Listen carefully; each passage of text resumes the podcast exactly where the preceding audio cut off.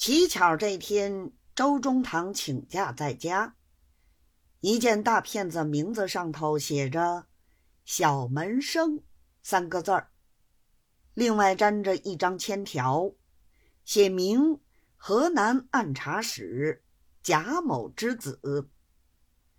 周中堂便晓得是他了。这位老中堂一直做京官，没有放过外任。一年四季，什么探镜、兵境、治境、别仪，全靠这帮门生故吏接济他些，以资交果。如今听说是他，心上早打了底子，立刻请见。贾大少爷进去了好一会儿，只觉得冷冷清清，不见动静。约莫坐了半个钟头，中堂方才出来。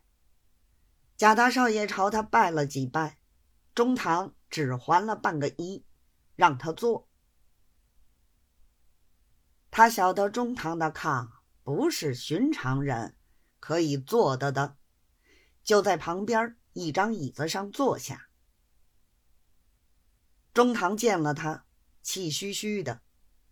只问的他父亲一声好，跟手自己就发了一顿牢骚，随后方问：“你来京干嘛？”